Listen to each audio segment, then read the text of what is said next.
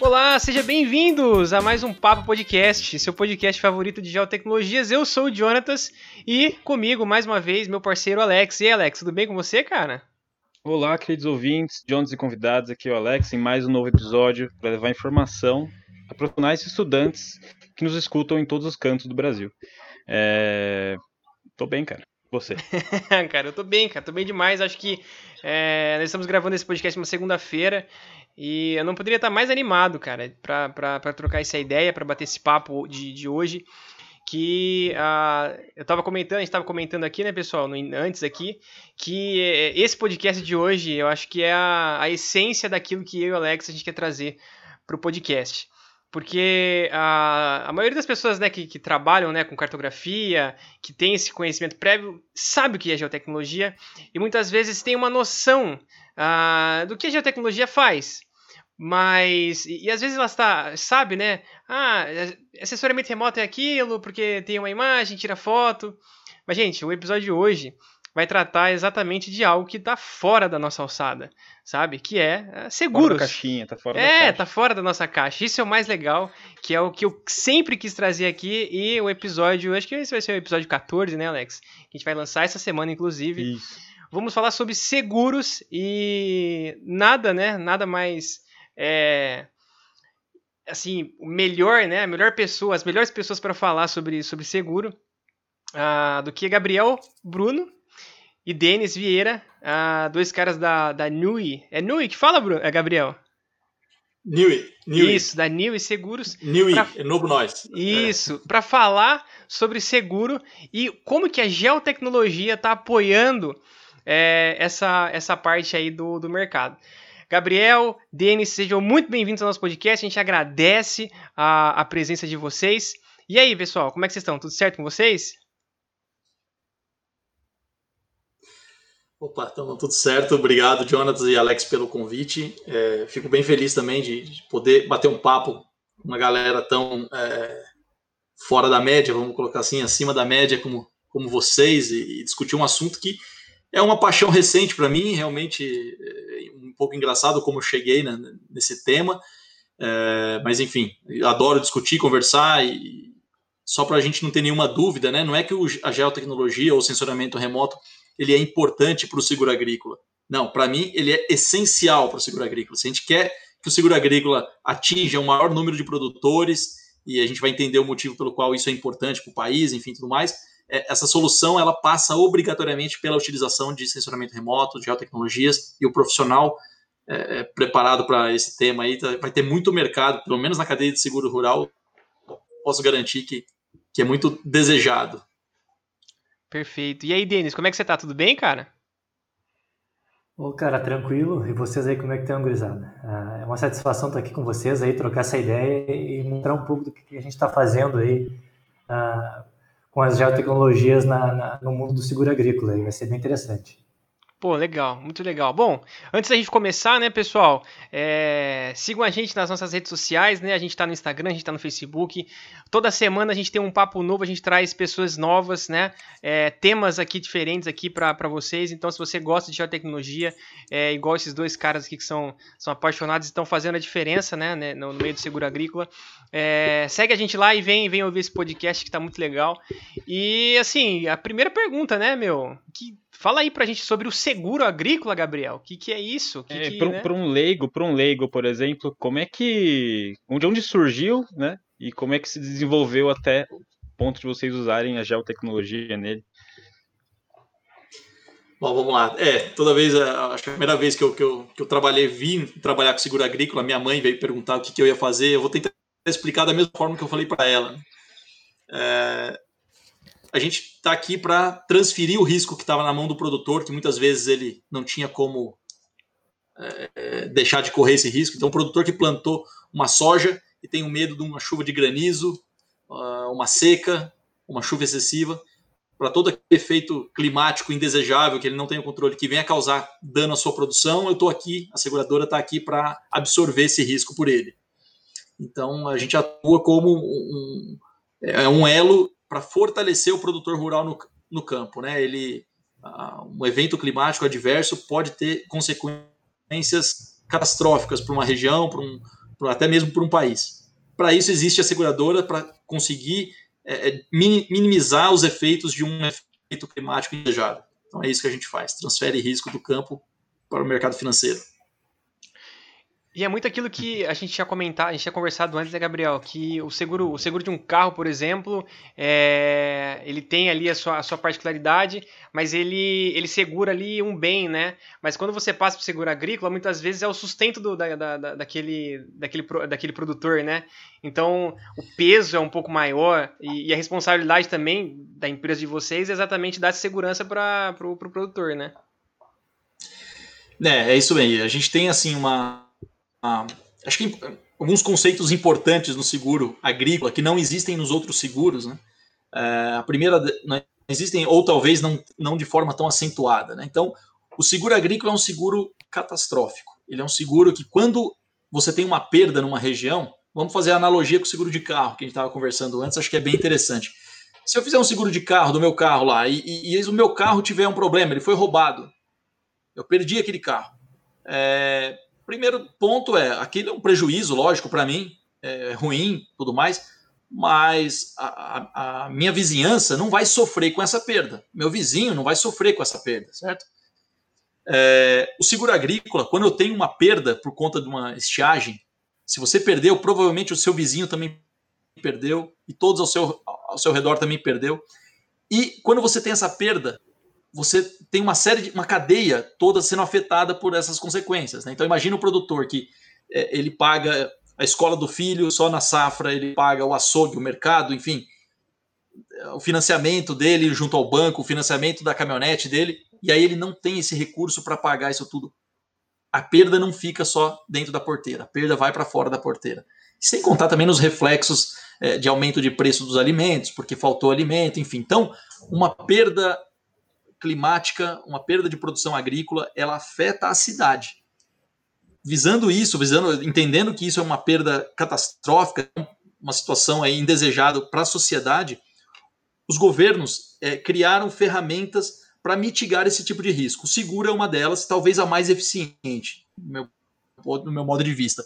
E eles incentivam a contratação desse seguro agrícola por justamente entender que o produtor é, é, precisa de um apoio nesses momentos mais difíceis. Né? Então você tem ferramentas como a subvenção federal, subvenção ao prêmio, que é o governo paga parte do prêmio para o produtor para que ele para estimular essa contratação do seguro, né? justamente para quando tem uma perda, como nós tivemos no Rio Grande do Sul esse ano agora, é, é você consiga minorar os efeitos dessa perda. Diferente do seguro de carro, de novo, você não, não tem. É, no seguro de carro você tem uma perda localizada, independente, né? Você não, uma perda não está ligada com o seu vizinho, não. A agricultura, quando vem, perde para todo mundo. É muito é. E essa, essa é a, é, a, grande. Talvez assim, o que me deixou mais. É, é, impressionado é, é, às vezes a gente não tem essa noção a gente não tem essa visão às vezes não a gente não tem essa visão de é, do que do, do que uma, um evento catastrófico por exemplo pode causar uh, numa plantação. Na verdade, não é só uma, são várias ao redor, né? Uh, pode afetar aí uma cidade, um estado, e isso realmente é, é muito, muito, é muito interessante assim, é, olhar para nesse, nesse, nesse lado do prisma. Mas assim, você falou do, de prêmio, né? Então assim, o que, que, é isso? Assim, da onde que sai esse dinheiro? Enfim, como que é isso? Assim, dá um, um overview para gente. É, vamos lá, desculpa, já, a, gente, a gente às vezes vai se empolgando, já vai entrando nos assuntos e acaba esquecendo de introduzir. O, Não, fica tranquilo, mas a gente vai perguntando né? mesmo. Eu e o Alex, a gente adora perguntar. o Denis, você também, se estiver complementando aí, me ajuda. É, o seguro agrícola, o seguro como um todo, né? Quando você vai contratar um seguro, imagina, fazendo de novo a analogia do carro, né? Imagina o seu carro custa 100 mil reais, o custo desse seguro fica em 5 mil reais. Esse é o custo para você contratar um seguro e aí, caso você for roubado, tiver um acidente, enfim, vão te repor a, a, o custo daquela caminhonete, né? Pela tabela FIP, vão repor esse bem para você. Esse custo de 5 mil reais, quando você tem que pagar para ter acesso ao seguro, isso no, na nossa indústria é chamado de prêmio de seguro. Então, o prêmio do seguro é o valor que você paga para contratar a cobertura. Ah, okay? entendi. E a cobertura ela, ela visa cobrir os custos de produção daquele produtor. Então, se você for plantar 100 hectares e você tem um custo de produção de R$ 3.500 por hectare, por exemplo, então você vai precisar de um financiamento, provavelmente um financiamento de 350 mil reais, que é o valor para se plantar 100 hectares. O seguro vai cobrir, caso você tenha uma perda total, o seguro vai te cobrir até 350 mil reais. Bem, grosso modo, esse é o seguro mais básico, enfim. E as, o, o, as coberturas que esse seguro vai te oferecer normalmente estão ligadas a um evento climático. Tá? Então é uma chuva excessiva, seca, é, uma geada, granizo, incêndio, normalmente um, um efeito climático e também aquilo que não está relacionado a manejo do produtor. Então, ah, olha, um, é, praga, doença, normalmente isso não é coberto pelo seguro, porque entende-se que o produtor rural tem uma, uma ação em cima dessa, desse, desse, desse dano, colocar assim, que ele pode agravar a perda em função de passar ou não manejo. Então, o produtor, imagina se eu desse uma cobertura para ferrugem da soja, ele tem que ir lá aplicar, sei lá, cinco, fazer cinco aplicações do fungicida.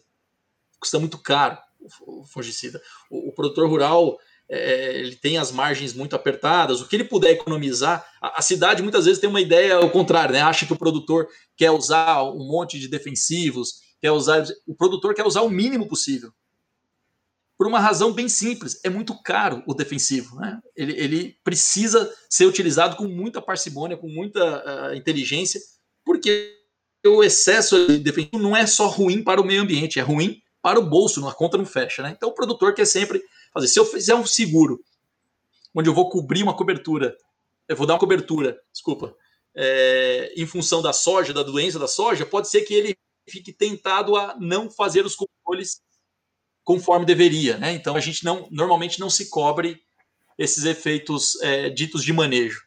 É, fica. É, você é, limita o produtor, você é, tira, né? Fala assim, não, você não vai ficar nas minhas costas. Você tem que pelo menos cuidar da tua plantação. É isso aí. se você, você tem um carro, está fazendo seguro, você pelo menos tem que guardar esse carro, né? Você tem que colocar ele numa garagem, tudo. Você não pode deixar esse carro com a janela aberta e com a chave no contato na porta de casa, né? Senão vai ser roubado. É, são meio que as contrapartes do produtor, né? Ele tem que cumprir certos requisitos também, né? Para a seguradora, né? Poder ter esse controle.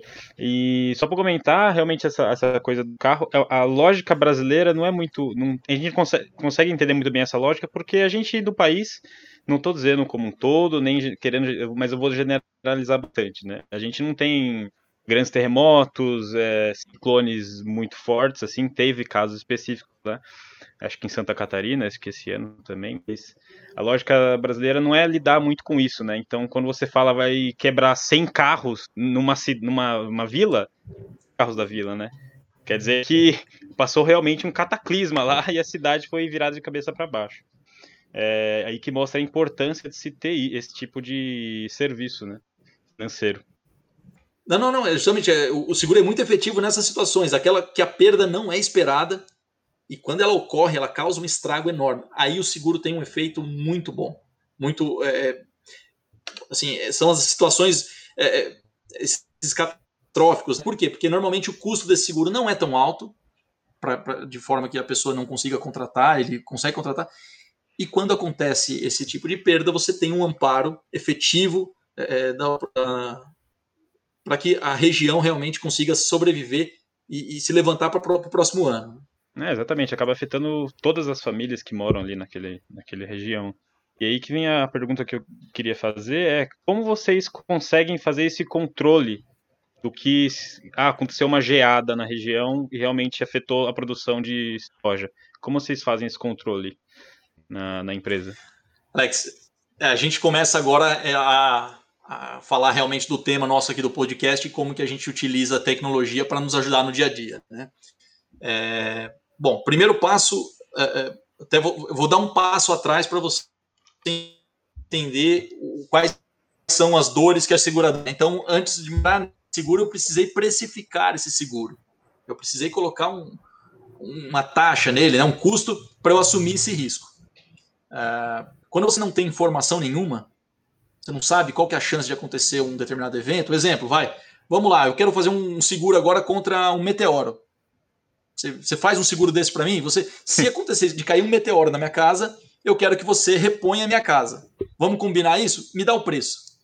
Você vai falar, pô, mas peraí, qual que é a chance de acontecer, de cair um meteoro tal? E quando acontecer, qual que vai ser o dano? Você vai, vai procurar formas de fazer as, os cálculos, né, o cálculo atuarial, atuarial que vai te dar o preço justo dessa cobertura. Cara, nesse número aí vai, vão, sa vão sair, esse cálculo eu já até sei, vão sair seis números, e esses seis números você pode jogar na Mega Sena que você vai ganhar. Então, assim, hoje, que, que probabilidade absurda de cair um meteoro na casa de um cara. Olha, você pode imaginar qualquer evento na Terra, assim, o seguro tem coisas bizarras, assim, que, que, que a gente tem de exemplos de, de, de, cálculos que o atuário às vezes é obrigado a fazer e você, e você precisa chegar a uma conclusão. Então, vou dar um exemplo bem bizarro aqui. Vocês já ouviram falar do, da história do monstro do, do, Lago Ness, né? Lá na Escócia, né? Tem, sim, um, tem um, lago, tem um monstro lá. Do, teria, né? Possivelmente teria um. Então, tá. É, é, teve uma, a, uma campanha ali que, um tempo atrás, teve uma, uma campanha e que a, a empresa estava fazendo uma promoção. É, não sei bem certo qual que era a situação, parece que ia ter um evento de triatlo e eles iam fazer a parte de nado e atravessar o Lago Ness.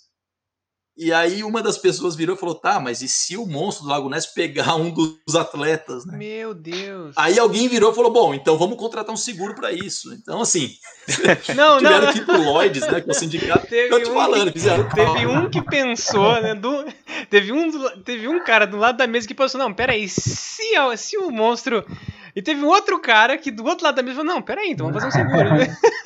que absurdo. E a seguradora que fez, a seguradora que fez falou: Tudo bem, eu faço, o preço é tal. Chegou lá num cálculo e colocou algumas das condições, né? E uma das condições era: se capturar o animal, o animal é meu. O direito da exploração do animal é meu. Então, você vê assim, era uma, é uns mitos. Assim, a gente não sabe exatamente o quanto disso é, o quanto disso é verdade, não são alguns mitos que rondam a nossa indústria, mas de fato você tem formas de calcular é, é, é um prêmio para qualquer coisa. O que você imaginar de risco. Entendi, entendi. Olha, você é uma dançarina, imagina uma dançarina, é, é, ela ganha vida com os seus atributos, né? Com o seu corpo, enfim.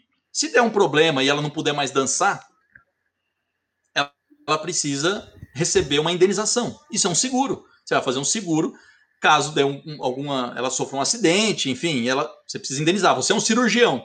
Se você tiver um problema nas suas mãos, você não pode mais operar. Você pode ser o papa da cirurgia. Se você não puder mais operar, o seu valor como profissional está bem reduzido. Existe seguro para isso. Existe um seguro que você vai indenizar é, o cirurgião caso ele tenha um problema com as mãos. Então, é, fazer conta de, de cálculo de, de, de, meteoro é fácil, de perto do que você precisa. O que você vai precisar saber? Todo o histórico de ocorrência, né, a probabilidade, você tem que encontrar formas de mensurar aquele evento. E aí que a gente entra no nosso, nosso cenário aqui na agricultura. Bom, eu vou fazer então uma cobertura de granizo, eu preciso ter uma ideia de quantas vezes aconteceu já uma chuva de granizo naquela região, naquele local. O que, que faz acontecer o granizo, afeta o granizo, o granizo cai naquele local, qual que é o dano que ele causa normalmente na lavoura? Vai depender do estágio também dessa lavoura. Se estiver num, num estágio mais inicial, intermediário, dependendo do, do, da época que cai nessa lavoura, vai dar, um, vai dar um dano maior ou menor. Então, o trabalho, o dia a dia nosso é bem criativo. A gente precisa encontrar maneiras de precificar isso, vender isso no mercado e depois apurar se isso deu resultado ou não. Né? É, aí que entra a nossa ferramenta de sensoramento remoto. Então, antes de, do sensoramento remoto, ah, você perceba, percebe que não tinha muita informação sobre as áreas que você vai segurar. Fala, olha, vem um produtor e quer fazer um seguro lá em Sinop de soja. É, sim, imagina, voltando para o exemplo do seguro de carro, se você for fazer um seguro, uma cotação desse seguro de carro, você vai precisar falar, olha, o meu carro é uma, é uma caminhonete é dessa marca, ela é quatro portas, esse é o modelo, tal ano é, ela estaciona, fica estacionada dentro da minha casa, numa garagem coberta, eu utilizo só para trabalhar ou só para ir na faculdade, enfim, não tem menor de 18 anos dentro de casa que vai pegar, grava o risco. Uma série de perguntas você precisa colocar ali para que os sistemas das seguradoras possam avaliar aquele perfil de risco e quantificá-lo, segmentar esse cliente e quantificar. Na agricultura, Muitas vezes você não tem esse tipo de informação. Simplesmente a única informação que você tem é, é uma propriedade rural em Sinop de 100 hectares.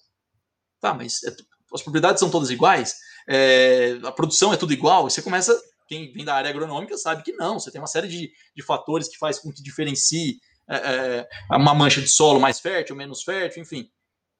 Com o sensoramento remoto, você começa a ter um pouco mais de é, é identificação. Você consegue, consegue, ter uma ideia do que, que você está segurando. Olha, é uma propriedade que está numa área de baixada, é uma propriedade que possivelmente ali são regiões, com solos mais arenosos, você tem ali uma propensão a, a, perdas por seca um pouco maior ou menor, enfim, você consegue começar a quantificar e a caracterizar e quantificar o seu risco.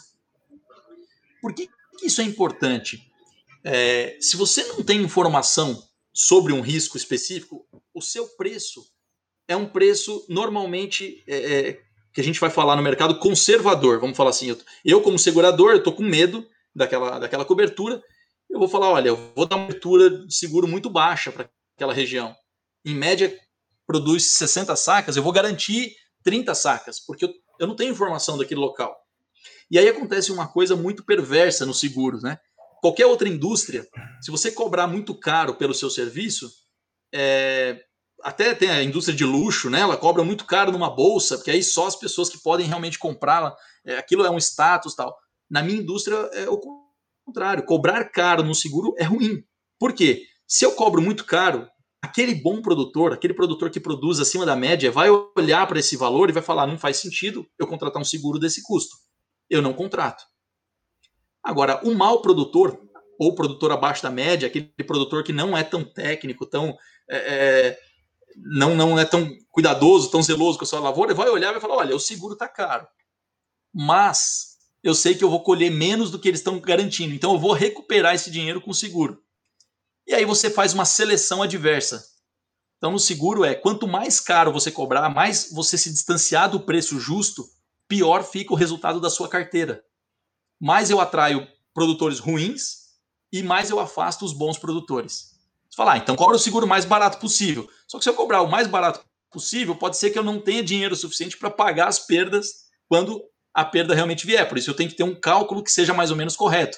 Se a chance de cair um meteoro é de uma em 10 mil, e eu der um preço muito baixo para essa, eu fizer um preço que é, seria equivalente a uma em um milhão, por exemplo, eu vou ter preju prejuízo, porque vai começar a acontecer eventos com uma frequência maior do que eu tenho para gerar caixa e pagar minha, minhas indenizações. Então, a equação que a gente tem que fazer aqui, a ginástica é cobrar o mais barato possível para que eu possa trazer o maior número de produtores para minha carteira, alguns bons, alguns não tão bons, enfim, mas eu tenho vários produtores aqui dentro, e cobrar um preço suficiente para que eu possa pagar as indenizações quando as perdas vierem. Elas vão vir, não é se as perdas vierem, as perdas vão vir, isso é um fato.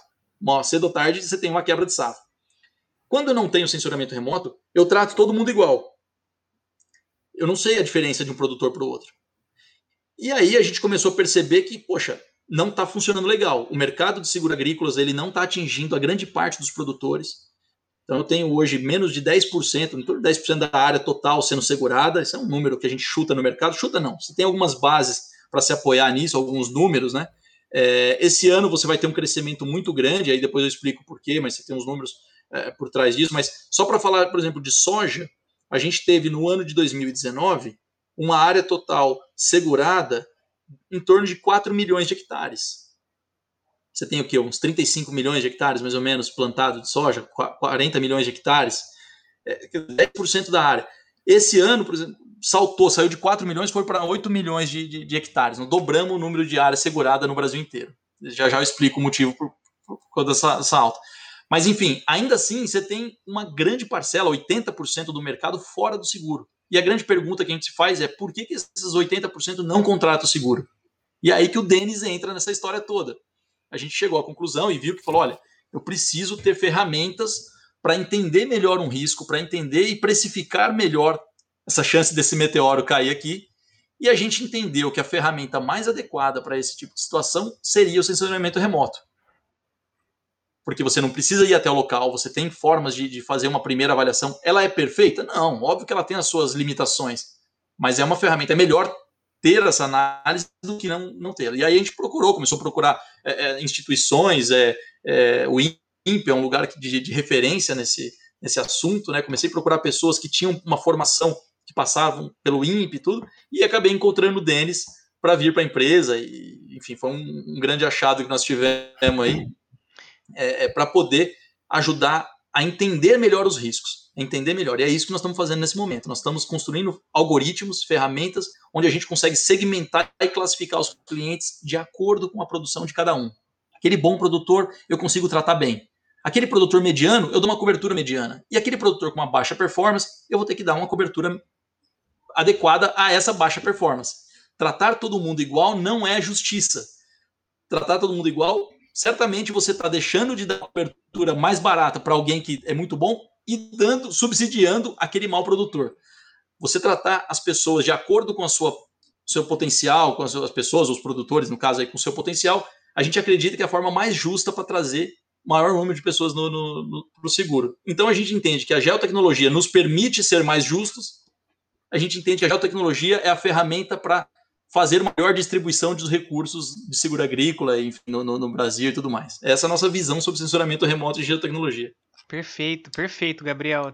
Puxa, melhor explicação impossível, né? É... E assim, finalizou da, da maneira que, que eu realmente estava esperando, né? porque o, o Gabriel estava falando, né, é, da, da inclusão e, da, e dessa seleção, né, é, puxa, isso é, isso é fantástico, né, porque você, você traz um modelo que é, que é altamente tecnológico, você, você traz é, um robustez para o teu negócio, é, você traz aí uma... É, e, e, um senso de justiça, né? Porque assim, você consegue precificar de maneira justa todos os produtores.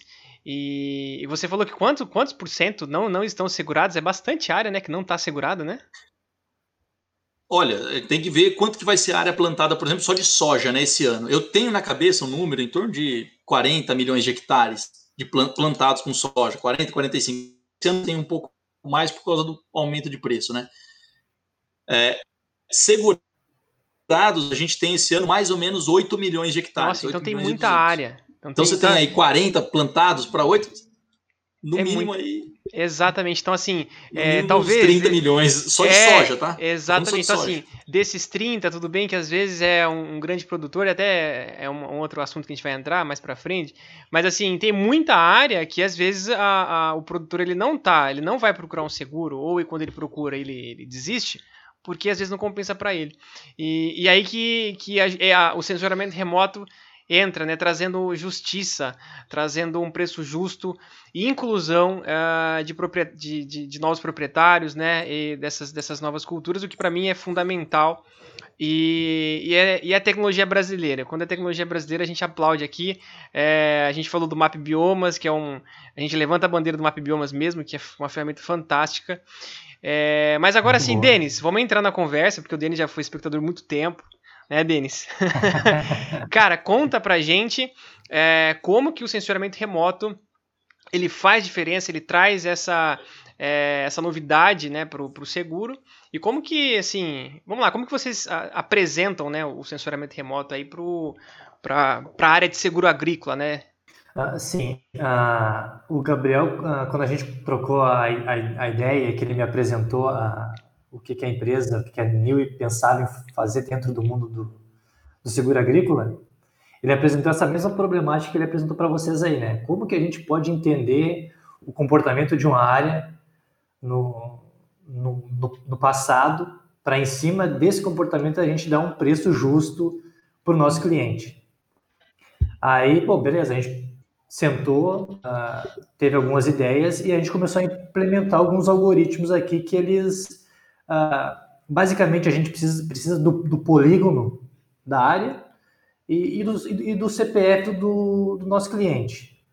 Em cima disso, a gente consulta diversas bases de, de dados, né, de, de satélites. Hoje, hoje a gente usa uh, dados de, de, satélites que desde 2010 até, até o dia de, de hoje, assim, né, para identificar uso e cobertura da terra e para medir biomassa na, nas 10 últimas safras. A gente utiliza Landsat 5, 7, 8 e Sentinel 2A e B. Então a gente consegue montar esse histórico dos últimos, é, a gente consegue montar o histórico desses últimos 10 anos, uh, fazer os nossos cálculos de biomassa aí, uh, NDVI, EVI, índice de área foliar, em cima desse, desse nosso de, de, desses cálculos de, biomassa, a gente uh, extrai algumas métricas estatísticas que comparam a nossa área de interesse, que é a área do nosso cliente, com o seu entorno, com os seus vizinhos.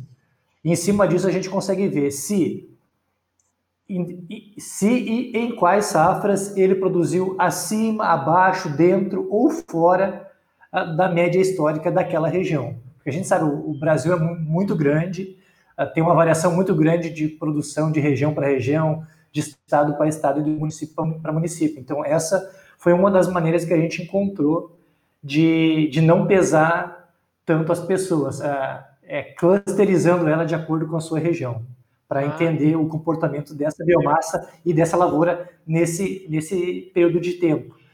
Mas esse é, é o que a gente faz para aceitar um risco, né? Ah, para monitorar esse risco depois que ele está na, na, na, nossa carteira, hoje a gente também está desenvolvendo alguns algoritmos, né? Que eles acompanham semanalmente a nossa, a nossa lavoura, ah, dizendo, a, inferindo basicamente a data de emergência dela, o incremento de biomassa dela semana a semana, e, e essa data, essa data de tá emergência, tá o que, que é, Denis? É, é quando a, o cara plantou a soja e a data de emergência dessa, dessa, dessa soja, por exemplo. Começa a brotar, tipo isso? Começa, começa, começa a criar massa foliar? Isso, é quando a planta nasceu, quando ela, quando ela emergiu do solo. Ah, então a gente faz esse acompanhamento dos nossos clientes, cruzando com bases de dados de satélites também, com base de dados climáticos, para poder entender onde, onde que a gente está correndo mais risco e como estão os nossos clientes. Então, basicamente, hoje o que a gente está fazendo é isso. Gabriel, quer complementar alguma coisa que eu possa ter esquecido? Não, eu acho que foi, foi perfeito, Denis. Eu só, só acho que, assim, a, eu esqueci de falar alguns números para as pessoas terem um pouco de ideia do por que, que a gente precisa de uma solução remota, né? Por que, que eu não posso simplesmente ir até o campo e avaliar as áreas que eu aceitei? Não, só para essa safra de 2020, para o ano de 2020, vai. É, aí entrou então a, o inverno 19 e 20 e o verão 2021. A, a Niue comercializou quase 12 mil apólices de seguros. Então, cada produtor uma apólice de seguro em média, né? Uma área total segurada de 724 mil hectares. É, nós estamos falando de uma importância segurada de 2 bilhões de reais. Esse é o valor, 2 bilhões de reais é o valor que eu estou exposto. Se tudo der errado, se nada produzir, eu tenho que pagar 2 bilhões de reais. E para assumir esse risco todo, esses 2 bilhões de reais, nós recebemos um, um, valor em prêmio, que é aquele valor que o produtor pagou de, de, de seguro, né? De 156 milhões de reais. Então vamos lá, fazer uma continha rápida. 2 bilhões de reais é a minha importância segurada, é a minha exposição. Se 10% dessa área 10% da indenização, se eu pagar 10% dessa importância segurada, eu já perdi todo o dinheiro que eu arrecadei como seguradora, os 150 milhões. Eu vou, vou ter pagar 200 milhões, eu tenho prejuízo, a conta não fecha. Eu preciso controlar os sinistros, né, a exposição de risco, de maneira que esses 156 milhões que eu recebi sejam suficientes para pagar as indenizações para pagar todos os meus intermediários, né, como corretor de seguro, meus prestadores de serviço, né, o perito que vai no campo fazer avaliação e regulação, preciso pagar o salário. O salário do Denis não é barato. Imagina um cara desse com censuramento remoto, você vê, é um custo alto. E, e, tem que sobrar, e tem que sobrar dinheiro para você fazer um colchão para a seguradora, né? Para você ter um lucro, a empresa visa lucro e tudo mais. É, é, então a gente é mensurado, as seguradoras são mensuradas por um índice chamado sinistralidade. Então, para cada um real que eu recebi em prêmio, se eu tiver pago 70 centavos em indenização, eu vou ter um índice de sinistralidade de 70%. Ok? Então, quando eu falo percentual, ah, sinistralidade de 80%, quer dizer que para cada um real que ele recebeu em prêmio, ele teve um desembolso em indenização de 80 centavos. Sobraram 20 centavos para ele fazer tudo o resto, pagar os seus funcionários, pagar o corretor de seguros, que foi quem vendeu né, o nosso braço comercial, enfim, toda a operação. para uma seguradora ter realmente lucro, ela deve operar, uma seguradora agrícola, ela deve operar com uma sinistralidade em torno de 65%. Esse é um número mais ou menos chave aí, um número mágico para você conseguir fechar as contas para você fa fazerem sentido, tá? Pois bem, como que nós estamos hoje no mercado? Como que o setor de seguro agrícola está no mercado é, é, no ano de 2020? E aí a gente começa a entender um pouco por que, que o sensoramento remoto é uma ferramenta fundamental para boa gestão de risco, tá? É, eu vou pegando aqui os números da SUSEP. SUSEP é o órgão que regula as seguradoras, tá? É quem regula o nosso mercado. É, no ano de 2020, eu estou pegando os números só de janeiro até setembro. Tá? Okay? Então, nós não estamos com o ano inteiro ainda. Nesse período, o mercado de seguro agrícola ele movimentou até é, nesses nove meses um total de mais ou menos 2,2 bilhões de reais. Esse foi o total de prêmio ganho pelas seguradoras, 2 bilhões de reais. Lembra que eu falei para vocês que eu tinha emitido 150 milhões, né? Então, eu sou uma fatia, sou um pequenininho perto do mercado como um todo. É um mercado grande. Desses 2 bilhões de reais de prêmio ganho, eu já tive sinistro que eu tive que pagar. Nós viemos de uma safra muito ruim no Rio Grande do Sul, né? A soja foi muito ruim, mas pro resto, no resto do país foi uma safra boa. Então, teve uma carteira, assim, tem pessoas que, que conseguiram diversificar bem o risco, fazer bem uma, uma, uma, boa gestão do risco, pagou sinistro, pagou indenização no sul, mas conseguiu equilibrar as contas com outras outras regiões. Mas o mercado como um todo já pagou em indenizações 2,1 bilhões de reais até setembro de 2020. Então, aquele índice de sinistralidade que eu estava falando para vocês, que o ideal é 65%, 60%, 65%, o mercado como um todo, se eu colocar as 13 seguradoras que fazem parte desse mercado, o índice de sinistralidade está em 102%. Quer dizer que para cada um real de prêmio que o mercado recebeu, pagou-se um real e dois centavos de indenização. Estão o quebrando. está no prejuízo. Estão quebrando. A, a, assim, quebrando prejuízo, eu não gosto de falar essa palavra porque é muito pesado. Então? É, desculpa, é. é. Parece É. que, parece Não, que vocês vão, né? dá Bankruptcy, perceber. né? Vocês vão quebrar.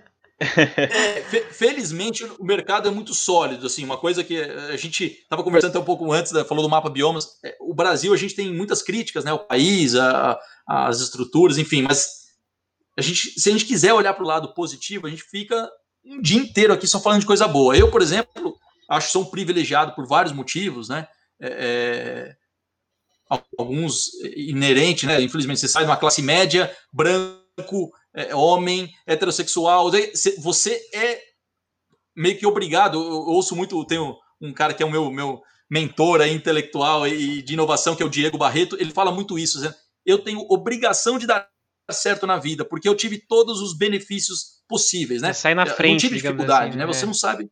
Você sai muito na frente, sai muito. Mas enfim, a gente estava falando, é, os órgãos no Brasil são muito competentes, pelo menos no seguro agrícola, por exemplo. Você tem uma SUSEP por trás controlando a exposição de cada seguradora, você tem capital, você tem solvência. Então, assim, eu não tenho receio de qualquer concorrente meu que vai quebrar, por exemplo. Eu, entendo, eu tenho muita confiança no setor, mas é um número ruim. Você está com um número de 102% de sinistralidade, isso mostra que é, a gente tem que entender se é o mercado inteiro que está assim ou se são algumas seguradoras só. E aí, a hora que a gente vai no, fazer uma, um detalhamento do, do, é, do- do mercado, você começa a ver que das 13 seguradoras que estão no vermelho, vamos colocar assim, tem os 5, 4, 5 aí acima de 115% de sinistralidade, estão muito alto. E onde que está a Niue nessa história? Nós somos a, a- a seguradora, a terceira com o melhor resultado no mercado. Nós estamos com um índice de sinistralidade de 46% nesse período de janeiro a, a setembro. Então, peraí, o mercado inteiro está operando com um índice de sinistralidade médio de 102%. E a Niui está com 45%. Para cada um real de prêmio que eu recebi, a gente pagou 45 centavos em indenização. Vai pagar uma bonificação pro Denis Isso- aí no final do ano, hein, Denis? Oh, Ah. cara. Valeu, valeu. Valeu, valeu. O trabalho dele tá baixando aí, essa margem de sinistralidade aí. Tem garantia aí a É ceia aí de final de ano. Boa, boa ideia, boa ideia. Deu Cara. uma deixa. Mas Obrigado é, aí mas pela merece. Mas É. merece. Mas, ó, bom, bom, mas, mas lembrar que ele é gremista, né? Então, isso aí reduz um pouco o Ah, bônus divide por também, dois, então. o fato de ser gremista. É, Gabriel, então, no fundo, o, o sensoramento remoto, vocês introduziram ele nos seus modelos de análise, né, de avaliação das áreas, Uhum. para conseguir melhorar essa margem, né? Foi, essa é, é o cálculo E tá dando resultado, empresa. né? É, eu assim, eu tenho que ser bem honesto com relação a esses números, nesses né? 45% de sinceridade, a gente eu acredito que boa parte das ações que nós estamos implementando com sensoramento remoto ainda não estão refletidos nesse número. A empresa, a Niue, ela, ela tem algumas práticas de gestão de risco, não é só o sensoramento remoto, você tem uma dispersão de carteira, é, é, você, você tem uma atuação já em regiões já um pouco melhores do que a média, você tem parceiros de negócio que trazem riscos acima da média. Boa parte desse número já é uma inércia da estrutura da empresa. A empresa vem operando de uma forma é, é, ela leva muito a sério essa questão de gestão de risco. Então, o sensoramento remoto é mais uma ferramenta para ajudar a, a, a, a, controlar esse tipo de resultado. O que a gente entende é que você precisa saber exatamente onde você está colocando o pé, o que, que você está fazendo, e o sensoramento remoto ele entra para ser mais uma dessa ferramenta para nos ajudar, tá? Então, assim, eu acredito que é, todos esses reflexos. O Denis começou com a gente faz mais ou menos uns 4, 5 meses, né, Denis? É, foi em junho, né? Cinco meses, né? É isso que eu ia perguntar. Quando que vocês começaram? Talvez, talvez os programas que o Denis está tá, tá, tá implementando ainda não, estão prontos, os modelos ainda não estão prontos, mas assim, uh, quando que vocês começaram de fato a, a, a utilizar o sensoramento remoto em, em, algumas né, das suas, uh, dos seus fechamentos ali e tal? Quando que isso começou de fato, Gabriel? Olha, eu diria, eu diria que com a chegada do Denis, a partir da chegada do Denis, a gente já começou a utilizar o sensoramento remoto de uma maneira mais é, ostensiva, né? Ele demorou um tempo ainda, dois, três meses, para implantar várias das ferramentas que a gente discutiu e criou várias dessas ferramentas, não, não existiam ainda, a gente é, tinha isso só que ideias. vocês estão fazendo do zero, Só que né? a gente já tinha... É, a gente já tinha alguns conceitos prévios, e aí eu quero mostrar para vocês a importância que tem o, o, em números, né, questão do sensoramento remoto, qual que é o potencial que a gente enxerga. Eu não consigo quantificar, mas eu dou alguns números só para a gente fazer algumas estimativas. É, nós tivemos alguns casos é, é no passado, colocar aí em torno de 10, 12 casos. Lembra que eu falei que eu vendi 12 mil apólices esse ano, né? 12 mil só esse ano. No ano passado, a gente tinha vendido, sei lá, uns 7, 8 mil mais ou menos. É, no ano de 2018, deve ter vendido umas 3 mil. Então, se você somar isso aí nos últimos 4, 5 anos, talvez eu tenha aí um número de apólice, alguma coisa em torno de 20, 22 mil apólices emitidas em 3 anos, 4 anos. Desse total de 20, 22 mil apólices, eu tenho um grupo aí de mais ou menos 10 a 12 apólices, 10 a 15 apólices, não estou falando 10 mil, não, né? São 10 a 15 apólices que me causaram algumas perdas gigantescas, inclusive judiciais, porque foram áreas que nós aceitamos sem a, a, toda a checagem. A gente não tinha essa tecnologia naquela época, naquele momento, para fazer as verificações de que não era uma área produtiva, de que não era uma área. E aí, isso tá ainda, muitas dessas ações estão em, é, é, em desenrolar judicial, enfim. Mas você tem aí uma estimativa de, de, de prejuízo milionário é que já, você precisa alocar isso hoje em reservas judiciais e tudo mais, milionário mesmo. Estou falando coisas acima, da, da, da, acima de 5 milhões de reais só por conta de 10 riscos, 10 a 12 riscos. É, é ínfimo a quantidade de riscos perto do impacto que ela pode causar na carteira de uma seguradora. Se você tivesse essa ferramenta implantada desde o começo, você não teria tido esse problema. Você conseguiria não entrar nesse tipo de risco. Então, assim, nessa safra agora que a gente começou a utilizar de uma maneira mais ostensiva, mais é, é é, realmente em larga escala essa análise de risco utilizando o sensoramento remoto. A quantidade de riscos que nós analisamos e recusamos foi assim absurda, né? Você tem aí, eu acho que nós analisamos quanto mais ou menos em hectares, Denis, no último levantamento que você teve? Cara, é, deve estar uns perto de 600 mil hectares que a gente examinou. Examinou. Isso aí provavelmente é, ah. diz respeito a 10 a 15% da carteira. Eu fechei ao todo 730 mil hectares, tá? Mas boa parte desses seguros que eu fechei, nós ainda não conseguimos implantar todo a, a, a, o sensoramento remoto. Porque, por razões simples, tá? Eu não tenho, por exemplo, o polígono, a localização desse risco. Você tem todo um. O sistema ainda. A, o setor ainda está se adaptando para esse tipo de tecnologia. Eu acho que é importante essa mensagem, assim, para quem está nos ouvindo, quem quer, de repente, é, estudar um pouco mais do seguro agrícola e sensoramento remoto, de repente pode ouvir a gente imaginar que já é uma indústria que está voando na utilização dessa ferramenta. Não, nós estamos muito, mas muito no começo mesmo. Então é, é, é uma porta aberta para todo mundo que quiser começar a trabalhar com esse setor. Com essa, nós estamos precisando de muita gente capacitada, gente que venha, e, e muitos Denis, né? De preferência não gremista, né? Porque eu não aguento mais esse, esse cara falando do Renato Gaúcho. Mas enfim. É, gremista roxo mesmo, então. Nossa. Mas a gente tem aqui uma, uma, uma, um campo de possibilidades de ser aplicado e isso vai ser retornado. De novo, o objetivo aqui não é a seguradora ganhar mais dinheiro. Óbvio que a gente também é uma empresa e tem esse, esse foco. Mas voltar naquele objetivo inicial que eu falei para o Denis e que eu bato muito na tecla. Nós temos que fazer o nosso seguro o mais barato possível, o mais acessível possível. Porque só dessa forma eu vou conseguir aumentar a minha base, sair daqueles 8 milhões de hectares que eu fiz com soja, ou 12 milhões de hectares, o total. Se eu pegar todas as culturas, eu fiz 12 milhões de hectares de seguro em 2020. E eu tenho uma área hoje disponível para cultivo né, de áreas permanentes e lavouras temporárias de 103 milhões de hectares. Essa é a área agricultável, 103 milhões, e eu tenho 12 milhões sendo segurados. Pouco mais de 10%, 12% de toda a área. Eu tenho 88% ainda de área a ser explorada, é, é, que eu não consigo ainda atingir porque eu não tenho tecnologia, talvez eu não esteja sendo o mais justo possível nessa, na, na, na colocação desse produto. Não estou sabendo ler a necessidade desses produtores é, e quando a gente fala produtores, é, a gente coloca também. De novo, acho que vocês devem ter um pouco mais de noção disso, mas muitas vezes a, a cidade tem uma noção sobre produtor rural muito distorcida, né? Você já imagina aquele produtor numa caminhonete, aquele cara milionário, aquele cara que tem avião, tudo.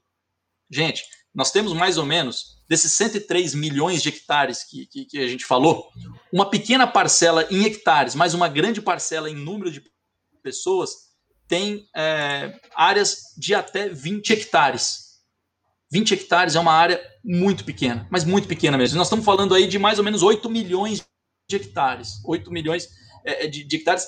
Existem propriedades com áreas de menos de 20 hectares. Nós estamos falando de um produtor aqui quase de subsistência.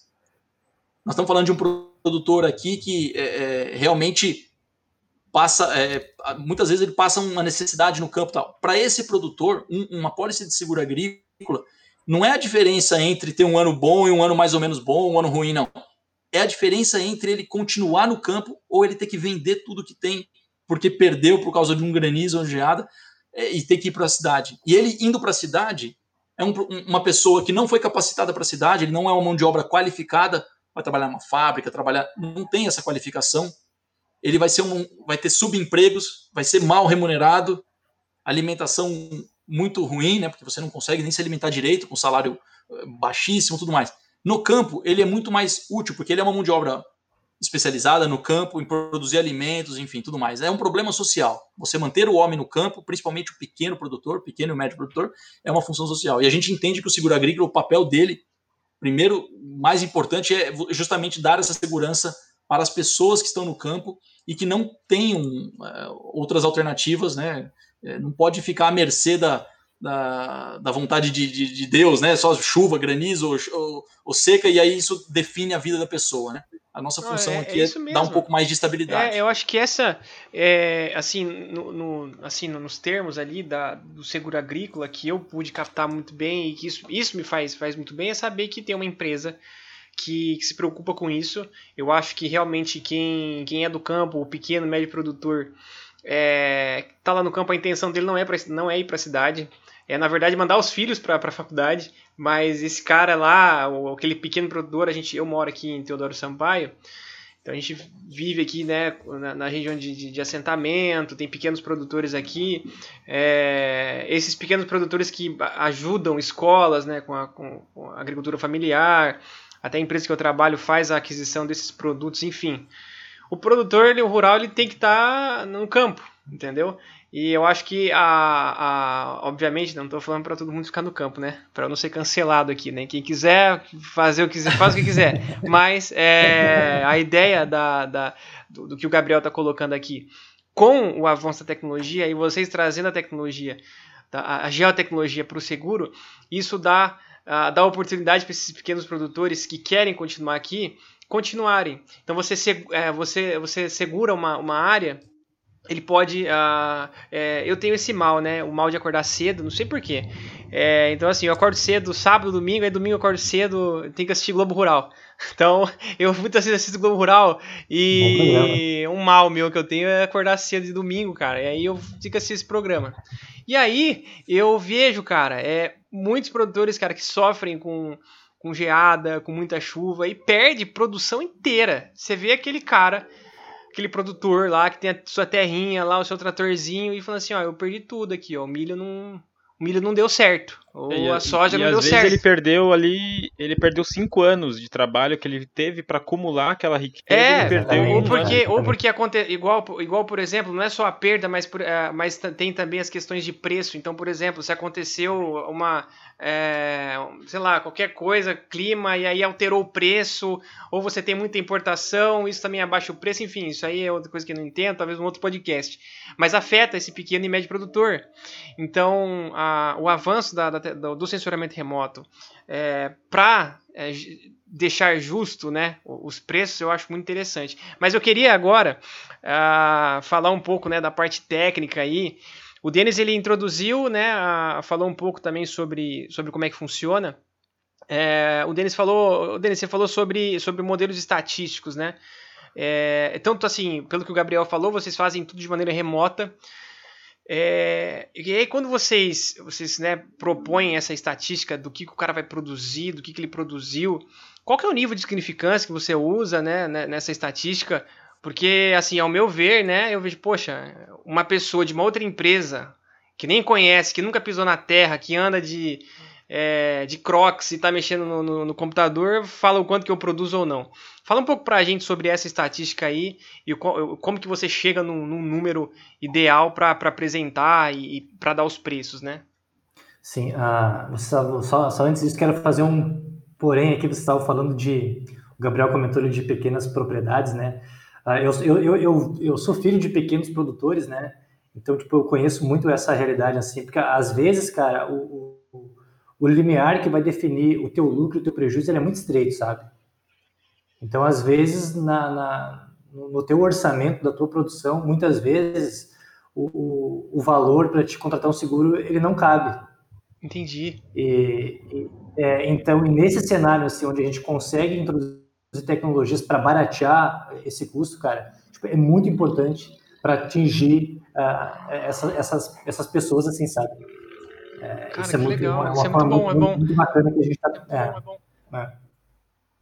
bom, voltando à tua questão, cara, essa parte estatística, a, a gente hoje, ela, a, a, gente monta as distribuições da, da nossa área de de, de interesse ali, que é, a, que é a área que o cliente nos informou, uh, extrai diversas métricas estatísticas ali, média, mediana, os, os percentis, enfim, a gente monta toda a distribuição nessa área dentro dela, né? Então é a é distribuição espacial e a distribuição temporal. A mesma coisa a gente vai fazer para as nossas áreas vizinhas. Então a gente consegue montar e aí, em cima disso, cruzando essas essas distribuições, a gente vai conseguir entender ah, onde que o nosso cliente está, se ele está produzindo de acordo com a região dele, né? Se a biomassa que a gente está inferindo ali está ah, tá, tá dentro, está abaixo, acima, enfim. Ah, isso é uma das coisas que a gente faz hoje aqui. A gente também usa dados modes para observar o comportamento temporal daquela área, né? Áreas agrícolas elas têm um, um comportamento de, de, biomassa sazonal muito bem definido, né? E a gente também cruza com, com outras bases de dados, bases de, de mapeamentos realizados pelo INPE, né? Ah, para o Cerrado e, para o bioma da Amazônia. A gente cruza com o, o, o Biomas e a gente monta um relatório grandão, um relatório que hoje a gente tem, deve ter perto de 20 páginas, nossa, que e legal. Esse relatório um dossiê mesmo, né? É, a gente, é um dossiê, cara. É, um, é, um, é como se fosse um exame de sangue da, da área lá, sabe? E, Pô, esse, e esse relatório, ele, é, esse relatório ele cai na mão dos atuários, que, que são que além de, de conhecer muito dessa, dessa, parte do cálculo, de quanto que vale, de quanto que eu posso baratear, os caras também conhecem de censuramento remoto. Então, eles conseguem interpretar aquele dado daquele relatório que chega para eles, e em cima disso dizer se, se, se aquela se aquela área pode ser segurada, né? Primeiramente, se ela pode ser segurada. E se eu posso uh, dar o meu seguro para ela ali, uh, contratar aquele risco, né? Quanto que eu posso cobrar? Se eu posso cobrar mais ou menos. Então é dessa maneira que a gente trabalha hoje aqui dentro da New. Obviamente a gente está modelando ainda algumas coisas para melhorar, e para gerar mais informação para deixar os nossos modelos cada vez melhores, né? Mas, é, mas é muito bacana, cara, porque a, testar isso já em negócio é muito bom. A gente tem um feedback muito rápido, né?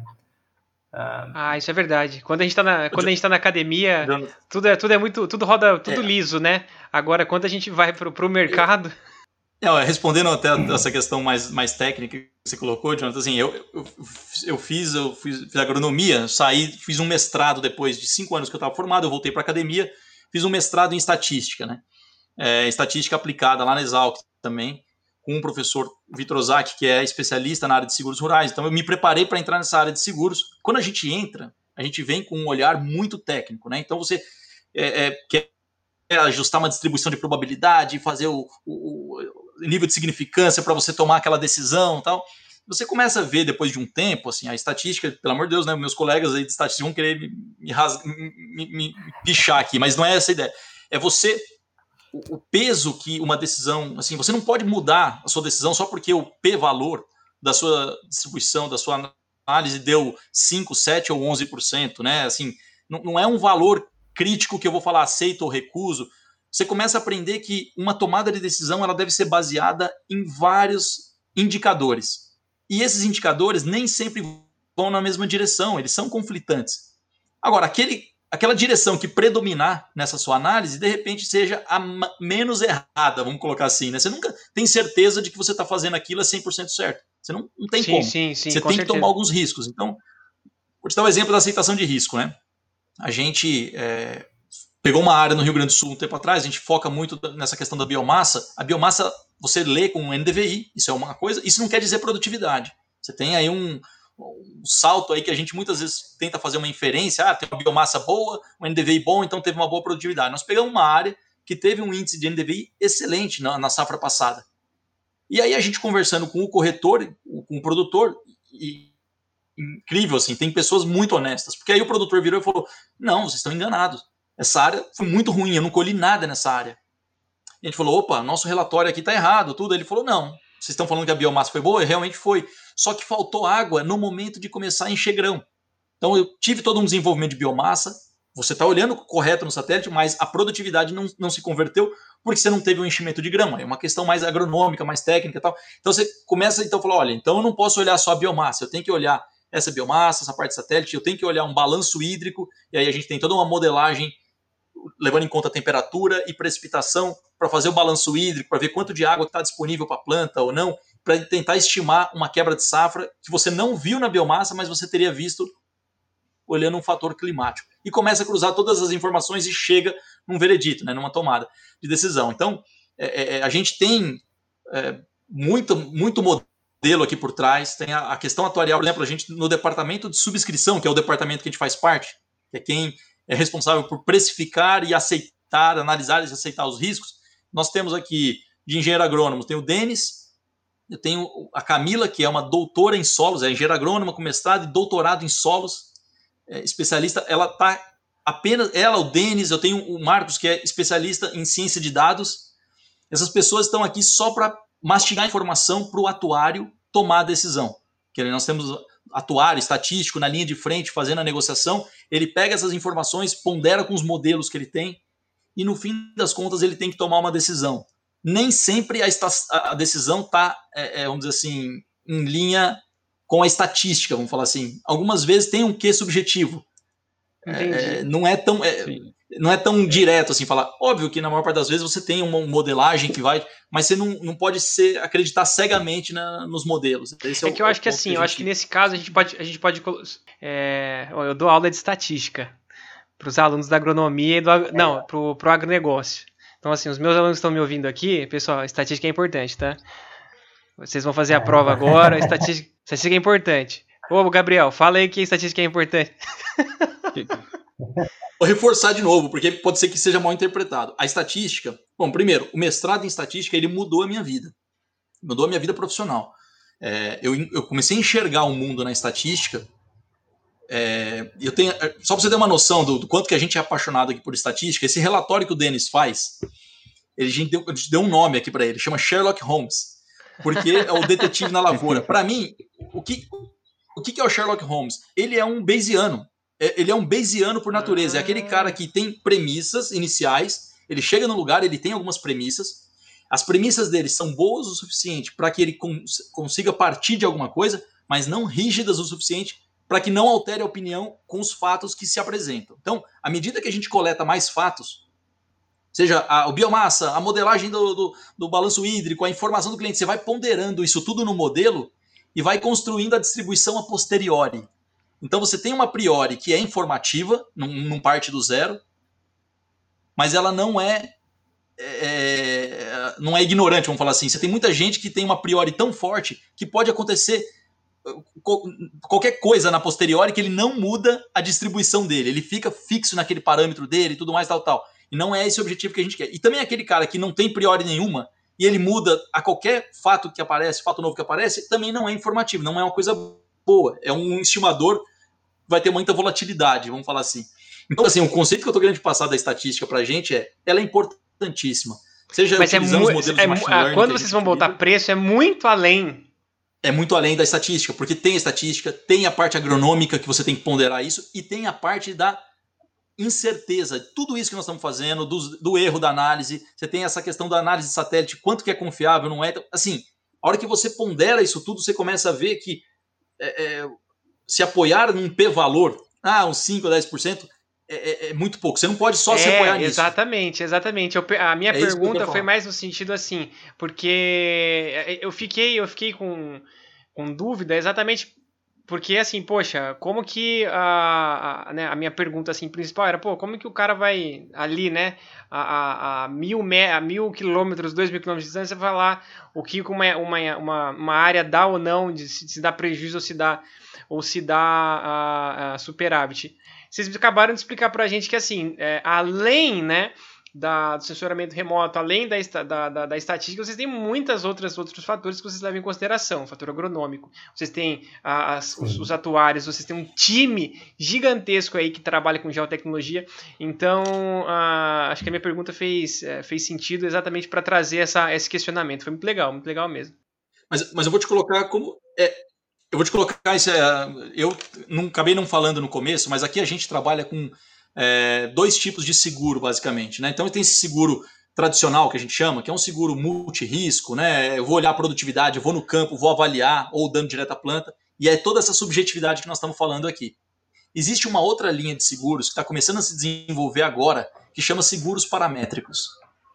Inclusive foi aí que eu comecei a entender o que era uma imagem de satélite, porque eu precisava coletar dados. O seguro paramétrico é o seguinte: eu vou precificar um seguro e vou pagar a indenização sem ir ao campo. Eu vou olhar apenas uma variável climática ou um conjunto de variáveis e eu vou estimar aquela perda naquela região só com esse modelo matemático. Então, vamos pegar uma estação meteorológica. Eu vou falar, olha, essa soja ela precisa de 300 milímetros no mês de janeiro para performar bem, para encher o grão, tudo. Se faltar, se, se não chover os 300 milímetros, ele vai ter um problema. Então a gente vai pagar uma indenização. Para cada um milímetro, para cada milímetro abaixo de 300, eu vou te pagar 3 reais, vamos colocar assim, vai? Então choveu lá 250 milímetros ao invés de 300. Os 50 milímetros abaixo do esperado, eu multiplico por 3 reais e pago 150 reais por hectare. Meu Deus! Da onde que vem essas contas? É, é nesse, nessa precificação, aqui é puramente estatístico. Aqui eu não tenho que ter certeza, porque eu estou olhando um índice, eu vou pegar o histórico de chuva, vou fazer uma modelagem em cima dessa chuva, vou fazer uma distribuição eu vou calcular a chance de você ter menos de 300 milímetros em janeiro no próximo ano. Óbvio que existem uma série de fatores que vão fazer com que a, essa conta fique cada vez mais complexa. Exemplo, eu estou há um mês de janeiro, um mês e meio, um mês e pouquinho. Estou vendo um cenário de laninha. Como que o laninha impacta na distribuição de chuva no meu local? Eu tenho que considerar isso. Se eu tiver há seis meses desse local, quanto que a previsão de chuva previsão do tempo vai impactar na minha precificação, muito menos do que se eu tivesse um mês. Então você começa a trazer variáveis um pouco mais complexas, mas a rigor você só tem que se preocupar com a qualidade da sua série de dados. E aí eu precifico, e aí a estatística aqui para mim é direta, na veia. Não tem que ficar muito subjetivo. Eu tenho que só tomar um cuidado de falar o seguinte: será que os 300 milímetros realmente esse é o número crítico para o produtor rural? Ou seria 250 ou 400? Então você tem que fazer uma calibração aí para você diminuir o que a gente chama de risco de base. A chance de eu mensurei com um índice uma perda de safra, mas esse índice não faz sentido para aquele produtor. Você tem que tomar um cuidado. Isso aí Dá um podcast só disso depois, para é, para é absurdo, mas enfim. É, eu tava pensando, é, muito, é muita coisa. Mas, mas, foi, é, mas só para falar, e a questão de preço também que você estava colocando, preço também é uma variável que a gente cobre no nosso seguro. Eu incluo no meu modelo também. Então, assim, a gente aqui, a estatística hum. é o meio pelo qual eu consigo incluir preço dentro de uma modelagem de produtividade. Isso está falando o preço, o preço da commodity, você está falando, o preço do grão preço no, no mercado. Né? Preço da commodity, uhum. o dólar, se precisar modelar o modelo dólar junto, coloca o dólar, o, o preço da commodity. Se o preço cair, eu pago a indenização. Tem situações onde, se o preço subir, é ruim para o produtor. Então, vou dar um exemplo aqui. Imagina um produtor, tem uma, uma, uma operação muito comum aqui na, na agricultura, que é o seguinte: o produtor não tem o um recurso para fazer o financiamento da sua lavoura. Então ele vai numa revenda ou numa trading ou alguma contraparte que está interessada na produção dele e pega um financiamento com essa contraparte. E a, a empresa, por exemplo, falou: olha, tudo bem, eu te dou os insumos para você produzir a soja. Só que eu quero que você me prometa, você vai me pagar esses insumos não em valor em dinheiro, eu quero em soja, eu quero em matéria-prima.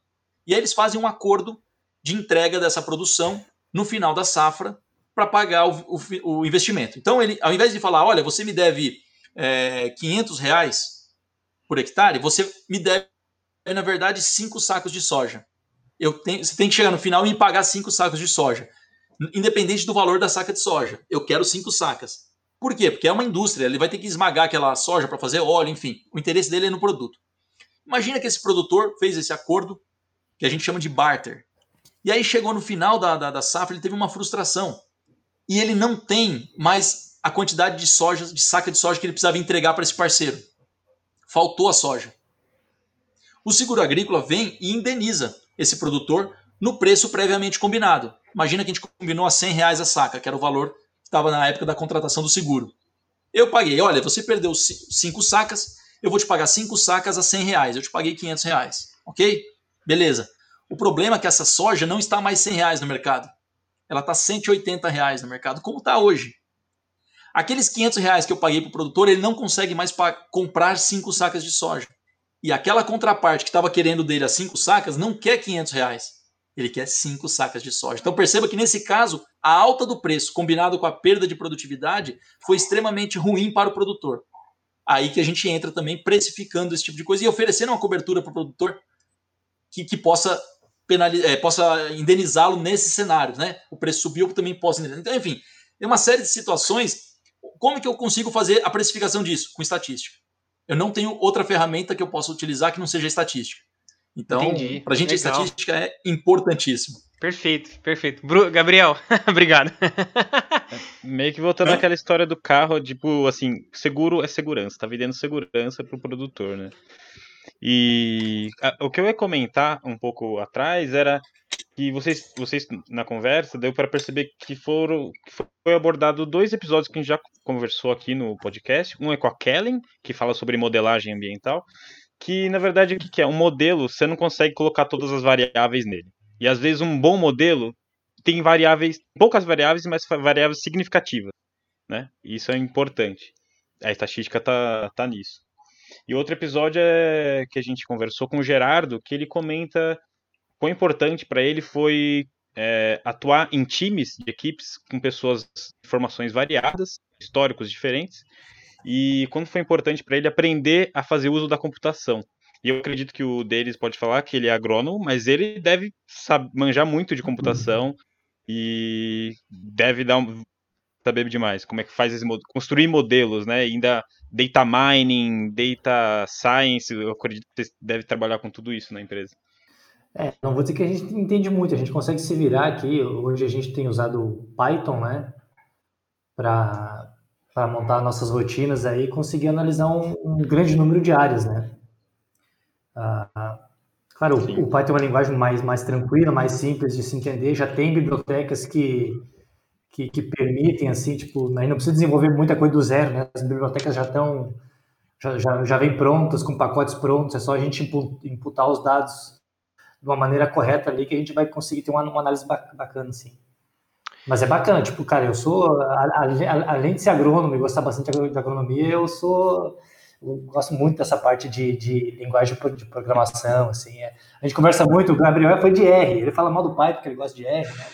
Mas eu prefiro Python. A briga dentro do. do é risão, famoso risão, né? Ô, Alex, o, o, Denis, o Denis é muito humilde, cara. Eu, com a habilidade dele, com o jeito que eu falo, eu já tava longe já, olha só. Ele, o cara faz chover em Python aqui. O cara faz chover, assim.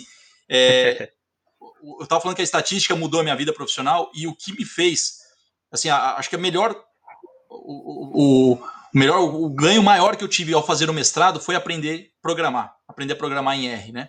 Qualquer língua, qualquer linguagem que você aprender a programar é excelente. É, eu fiz, o, aprendi o R porque é a linguagem que a estatística eu estava mais utilizando. É, foi fenomenal, enfim. Mas ela te dá uma possibilidade. Primeiro que ela abre a sua cabeça para formas. É, você não fica mais amarrado às soluções, às funções previamente é, é, estipuladas dentro de um software e tudo mais. Você aprende realmente a resolver problemas. Quando eu fui contratar essa pessoa para o sensoramento remoto, o pré-requisito era entender de sensoramento remoto e fazer uma e, e saber fazer programação. Não faz sentido nessa função que nós temos hoje aqui na seguradora, uma pessoa para mexer com o sensoramento remoto que não programasse. E, e eu sei que tem muitos ainda no mercado que não programa. Até eu vi esse episódio do, do, do Gerard, ele falando que começou a tra trabalhar com Python aos 32 anos, ele começou a fazer as aulas. Até o Jonathan falou que já está fazendo também. Cara, é excelente, faça mesmo, porque programação ela vai ser a, ferramenta que vai permitir com que você pegue todo esse conceito técnico, que o mais difícil para mim é, é, aprender o conceito do sensoramento remoto. Gente, isso aí, entender o que é uma imagem, é, fazer uma correção de imagem. Gente, é absurdo, é muito difícil. Essa é a pior parte. Agora, a programação, você consegue pegar. Se você não tem a programação, você não consegue traduzir toda essa linguagem do sensoramento remoto para o nosso dia a dia, né? Eu adicionaria também do, do, do, dos podcasts que você falou, né? A gente falou desse, desses dois que você mencionou, e também do mapa biomas, que foi o motivo pelo qual nós estamos conversando ah, aqui, foi quando eu, eu, tive contato com vocês, e foi o que possibilitou a, a toda essa ferramenta que o Denis está fazendo, o ponto de partida é o mapa biomas. Sem ele, a gente não teria essa ferramenta que ele faz. Assim, é fantástica essa ferramenta, não, eu, deu muito orgulho mesmo de ouvir o, o, a explicação sobre o mapa biomas, é, deu muito orgulho do, do, do, quanto que nós somos bons, né, o quanto que o Brasil tem capacidade técnica de implementar soluções é, é, fora de série. Quando eu é, comecei no, no seguro agrícola, tive muito contato com gente de fora. Tive contato com gente que fez pós-graduação no MIT, em Stanford, é, na ETH, lá em Zurich. Eu posso dizer o seguinte: o nível de ciência, de, de, de conhecimento que a gente produz aqui nas universidades top, né, INPE, Exalc, Unesp, não deixa nada a desejar para essas pessoas. A gente briga de igual para igual. É, então, assim, dá muito orgulho de, de ver esse tipo de, de coisas, de, de, de, tecnologia sendo aplicada, e mais ainda, sendo útil para você desenvolver e voltar para o país com, né, com mais benefícios, enfim. O Mapa Biomas, para mim, é o grande exemplo disso. Ele é um projeto megalomaníaco, na minha cabeça, assim, é uma coisa maluca, assim, a, a, se você pegar a concepção inicial dele, é uma coisa de louco, e, e, eu não sei por que, que não é mais falado, assim, não sei, tomara que né, minha concorrência não ouça falar dele, né, morro de medo de, de descobrirem, mas enfim, é, é, fantástico, realmente esses caras estão de parabéns. Não, é, o, Map Biomas é um, foi uma surpresa para nós também, eu, eu conhecia, assim, de ouvir falar, assim, sabe, ah, o Map Biomas, porque a gente tem os mapas, né, da, todos os biomas aí mapeados, e quando a gente teve a oportunidade de conversar com o Marcos, foi, foi assim, um divisor de águas pra gente, assim, e eu, eu sempre fui fã da, da, tecnologia brasileira, sempre apoiei, né, a ciência, e, meu, o que os caras fazem realmente, os caras, os caras são muito bons. Ô, Denis... É, é inclusive, é... inclusive, eu cheguei com um senso comum lá no episódio do Biomas, ele já, na, na hora, já falou, não, não é isso não, meu jogo. É verdade. Tomou uma... desculpa, desculpa interromper, John. Tomei uma Tomou uma testa, varada. Falei, não, não, cara, não, não é de fora não, cara. A gente, na verdade, a gente exporta isso para fora. Uhum. E, é, o, o deles... é, cara, tipo. Pode falar, pode falar. Não, pode continuar, eu tava te interrompendo. Né? Não, não eu, eu, não, eu ia te perguntar outra coisa, pode a falar. Biomas aí, a parte da Indonésia, né, cara? Os caras estão fazendo na Indonésia mapbiomas, cara. É isso mesmo. Eles, eles tão, isso é fantástico. Muito bacana. O, a, o modelo que eles criaram e hoje eles conseguem ainda exportar isso. Fantástico. Ô, Denis, eu não sei se, se o Gabriel vai autorizar, né? Mas assim, fala um pouco pra gente do, uh, do workflow, né? De como que, que você. Que, qual que é o desenho né, que, você, que você desenvolveu para você. É, não precisa falar do, do Sherlock Holmes, mas fala pra gente do.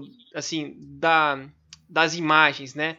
De como que você faz, os processos e os, uh, e os produtos cartográficos que são gerados aí. E aí, Gabriel, dá para falar aí, Gabriel? Não precisa passar a receita do bolo? Não precisa é, passar a receita do bolo. Né? A gente sabe, arrasta, né? Fala assim, arrasta para cima, né? Venha ver é. mais dicas agora no nosso curso. Essa... Não, manda bala, manda bala. Clica, clica no botãozinho aqui, né? É. Não, cara. Seis em sete, né? Fazer o famoso seis em sete. então, cara, uh... hoje a gente recebe de dados de entrada aqui, a gente padronizou que a gente recebe o, o, o, polígono ou os polígonos que, vai ser, que, que serão analisados para cada cliente, o nome e o CPF, né? Esse polígono vocês recebem do produtor? É... Ou vocês retiram de alguma base, tipo CAR, CGF? Não, não, é o produtor ou o corretor que nos envia. Tá. Aí, em cima disso, a gente começa a rodar toda sempre, a análise. nem sempre ele segura o CAR, ele nem sempre segura a área do CAR, tá? Por isso que a gente tem que pegar o polígono é. do, do, do, corretor. Ah, porque, porque é às vezes o CAR é a área total, né, isso, da propriedade é. do cara. É. Ah, legal, legal, beleza. Enfim, aí, aí, então a gente recebe esses dados de entrada, em cima disso é montar toda a análise. Inicialmente, o que a gente faz? A gente pega a nossa área e, e consulta a, as bases do governo para ver se aquela área tem algum impedimento socioambiental, né? E, e, nesse mesmo sentido, a gente pega o CPF dele e consulta as bases do governo para ver se não tem também nenhum impedimento socioambiental naquele CPF. A análise segue, né? A gente consulta a base de solos também do, do IBGE, enfim. Aí, essa é, uma, essa é uma, é uma parte que a gente faz, não, não entra imagem aqui ainda, é só vetor com vetor, né? Sim. Ah, em seguida, a gente pega e aí a gente começa a, a acessar os bancos de, de dados da, das imagens, né? Aí a gente, como a, a gente parte de um banco de dados gigantesco, né? E para a gente ir reduzindo o tamanho desse banco de dados, a gente começa a aplicar alguns filtros espaciais e temporais, né? Como, exemplo, a, o filtro espacial de área e de área vizinha, né, que já reduz o meu banco de dados para minha área de interesse, não preciso consultar todo ele. E também a gente reduz uh, com o filtro espacial. Esse filtro espacial é o quê? Uh, é a primeira ou segunda safra. Então, eu, eu já sei a parte do calendário que eu preciso olhar a minha área para fazer as consultas. Então, eu consigo enxugar mais o meu banco ainda.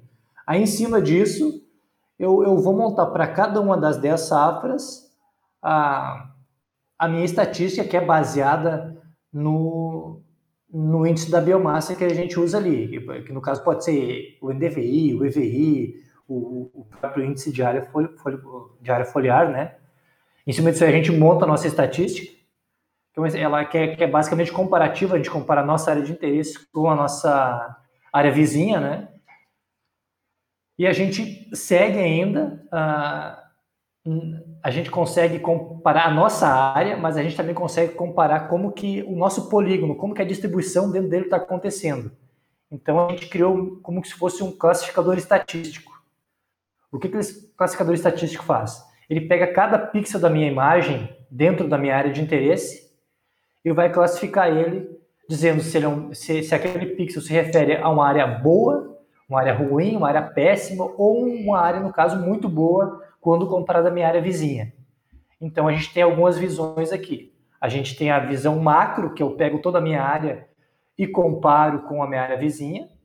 Eu tenho uma, uma visão intermediária, que é onde eu pego, eu consigo observar a distribuição de cada polígono, cada, cada lavoura com relação à área vizinha. E eu tenho a visão, a, a visão mais fina, que é o mapa da, da minha lavoura, onde eu consigo observar quais áreas são boas e quais, e quais manchas ali são ruins. E, que a gente consegue chegar no seguinte ponto: se o cara me manda um polígono lá que tem área de mata, área que era pastagem, a gente consegue identificar não somente no mapa biomas, mas essa classificação estatística, ela também uh, nos dá mais um subsídio. Pô, às vezes, às vezes o mapa biomas diz que ali não era agricultura. Aí o cara, pô, não, mas o mapa biomas está errado. Mas aí a nossa classificação estatística também dá um indício que ali não era agricultura, sabe? Então a gente cons consegue montar duas classificações, dois mapas, para municiar cada vez mais o pessoal que, que toma decisão, que são os nossos atuários, né? Ah, legal. Você e, tem e, finalmente aí, dos dados, né, para garantir a, a curaça do levantamento. É legal. Isso, né?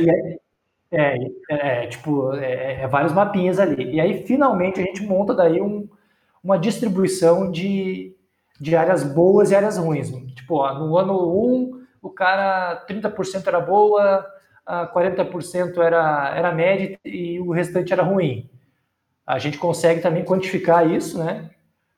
E, e outro dado que eu não comentei que a gente também usa do Mapbiomas é, é quando a gente recebe a nossa área, a gente consulta no Mapbiomas uh, qual que é a densidade de uso agrícola daquela região.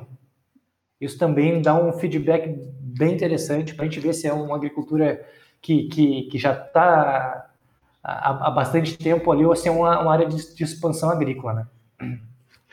Enfim, o Desse... workflow é esse, o passo a passo é Legal. é esse. E no final a gente gera esse relatório aí que, que a gente manda para o pessoal. Né? E nesse... Mas isso é na aceitação, né? Nas outras partes é um pouco diferente. Né? Tá. Nessa, nessa primeira parte aí, né, que seria aí a, o approach, né, da, da área para fazer o preço, qual a, a maior dificuldade, assim, que você enxergou na, no uso aí da, da geotecnologia? Você encontrou alguma dificuldade, uma barreira? Por exemplo, resolução, resolução espacial, por exemplo, ela, ela afeta no, no, no desenvolvimento da, da, da, dos cálculos do NDVI e tal? Sim, sim. É, é, tipo, quando vem áreas muito pequenas, áreas de 10, de 5 hectares, a, a, fica um pouco comprometida a análise, né? Porque a gente, tá, a gente parte de uma resolução de, de 30 metros, né? Então, é. você, poucos pixels vão cobrir a, aquela minha área ali. Então, áreas muito pequenas realmente comprometem um pouco. Ah, mas eu acho que o principal problema nosso hoje é que. Manusear banco de dados. É. É, isso aí, é que são bancos de dados gigantescos e às vezes a, acaba demorando um pouquinho. Tipo, hoje a gente está rodando uma análise aí de cada área, está demorando em torno de 5, 7 minutos, sabe? Para rodar uma análise toda, assim. A gente está otimizando tempo a tempo, só que aí, tipo, são Tipo, a cada dia que passa a gente tenta otimizar para reduzir esse tempo, mas a cada dia que passa a gente coloca mais coisa na nossa na, na análise também, né? Que vão aumentar esse tempo. Nossa, eu achei, eu achei rápido. É. Não sei se é porque a gente tem, tem uns processamentos de imagem que a gente faz na, na, na onde eu trabalho aqui que leva, leva alguns dias. Às vezes vocês estão com 7 minutos. É, é. e vocês estão tentando Ô, Jonathan, baixar, isso, isso é aí... é muito bom. Não, a gente, a gente quer chegar, a gente quer trabalhar com a ordem de segundos é, porque a gente quer fazer um negócio mesmo real, em tempo real. Só para você ter uma noção, assim, a questão da precificação, para entender a complexidade do que nós estamos falando, isso tudo que o Denis falou, ela envolve a, a, a análise e avaliação da área, né? Aí, esquece, eh, não esquece que a gente pegou o nome CPF desse produtor, eu faço todo um cruzamento de banco de dados para entender o comportamento dessa pessoa. Perfeito. Seja ele exatamente. no mercado, seja ele de, de crédito e tudo mais, eu tenho toda uma modelagem. E aí a ciência de dados na veia aqui um outro pilar, o terceiro pilar, é toda a base histórica que nós temos como seguradora na nossa carteira, para ver se aquela região, se eu tenho mais perdas do que ganho, para entender o comportamento daqueles produtores. E um quarto pilar é pegar todo o histórico do mercado e entender como o mercado vem, vem se comportando naquela região. Você, por isso que eu vou voltando ao assunto da estatística, toda essa análise que a gente fez, é, quando você olha em, no final e, e vê o peso que cada uma teve na precificação final, não necessariamente foi grande mas você teve pelo menos uns quatro pilares para se apoiar e chegar no final e concluir. Falar, olha, eu tenho uma aceitação de risco aqui, é, eu, eu, quero esse risco, eu gosto dele, nós vamos com uma taxa tanto, ou cobertura tal, mas você teve uma série de cruzamentos de informação para chegar nisso aí. Isso não, era, não seria possível de ser feito há cinco anos atrás. Então, assim, a, a subscrição de, de, risco agrícola até evoluindo de uma maneira tão rápida, a pessoa que trabalha hoje, da mesma forma que trabalhava cinco anos atrás, ela já está muito ultrapassada. Isso é importante a gente destacar, né? vocês, né? Vocês são pioneiros nessa na, na utilização da, da, da, geotecnologia dessa forma, como o Denis colocou, esse workflow muito bonito, né? Que, que, que ele colocou.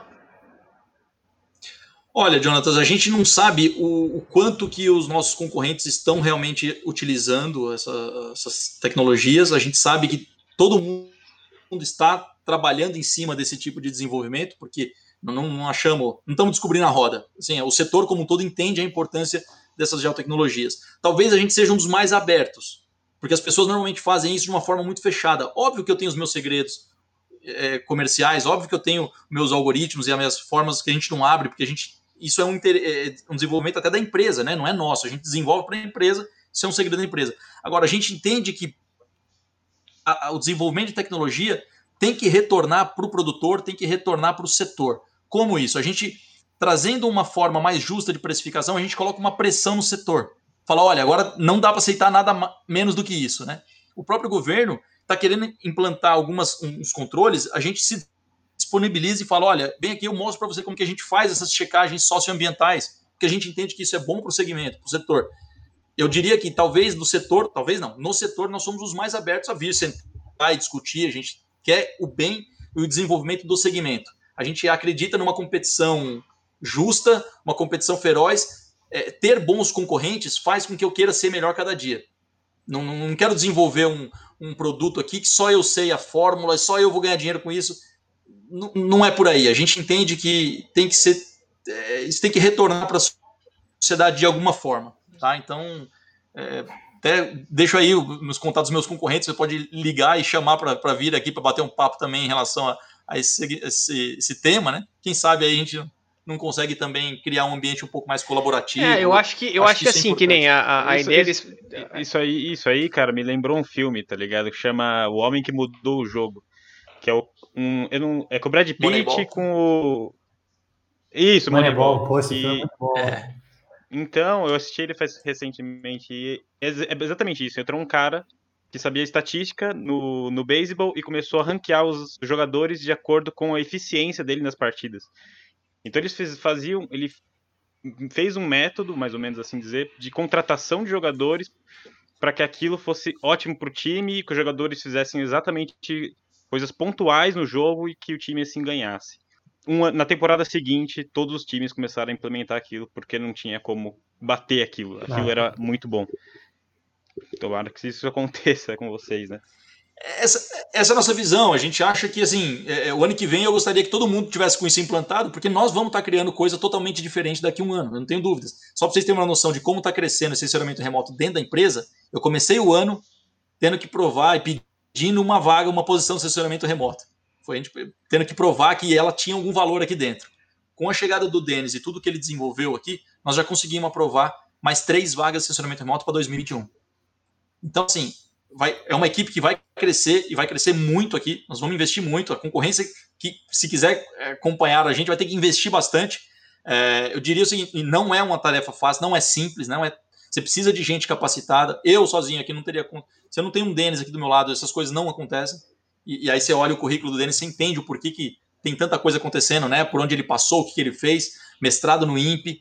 Então, assim, a gente precisa buscar pessoas para o segmento de seguro rural que entendam de assessoramento remoto, que saibam programação, que saibam estatística, que gostam de agricultura. Você começa. A, é, o funil é muito grande, né? Você, é muita é... coisa que o cara precisa saber. E você acaba criando, acaba criando um mercado, né? Porque assim, uh, quando né, eu o Alex, assim, uh, sei lá, uns 4, 5 anos atrás, uh, o mercado da cartografia era tudo tomado, enfim, era, era muito concorrido, né?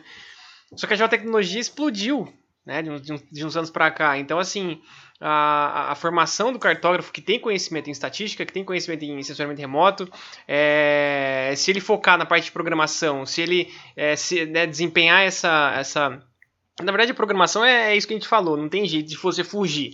Né? Você tem que aprender, você tem que saber uma, uma linguagem de programação para você se colocar no mercado, isso aí é fato.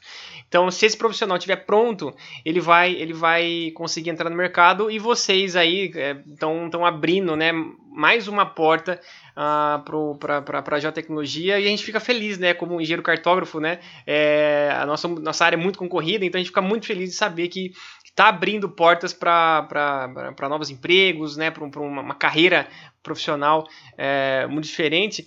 E assim, é, só para eu queria fazer uma última pergunta, né, e aí fica para o Denis e também para não delongar muito, a gente já delongou, né, já conversou demais, né, que até pedir desculpa, não sei se vocês têm horário ou não, mas fica uma, uma, última, per, uma última pergunta.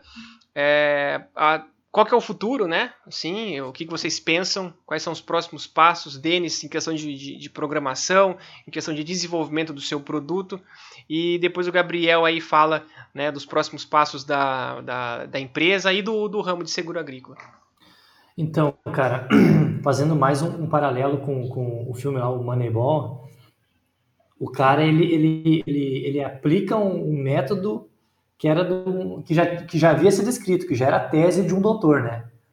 E, então, basicamente, o que a gente faz aqui, cara, hoje a gente aplica metodologias consagradas dentro do mundo do sensoramento remoto. É que nem o Gabriel falou, a gente não, não descobriu a roda, não está descobrindo a roda. A gente está aplicando o que a ciência produz e o que a ciência coloca para a gente, sabe? Então, hoje o que a gente faz é isso. Legal. Ah, Perfeito. É. Isso. Para o futuro, cara, a, a nossa perspectiva é. Aí sim, a gente tem um banco de dados gigantesco aqui dentro da, da New, assim, de, de, de, riscos que chegaram.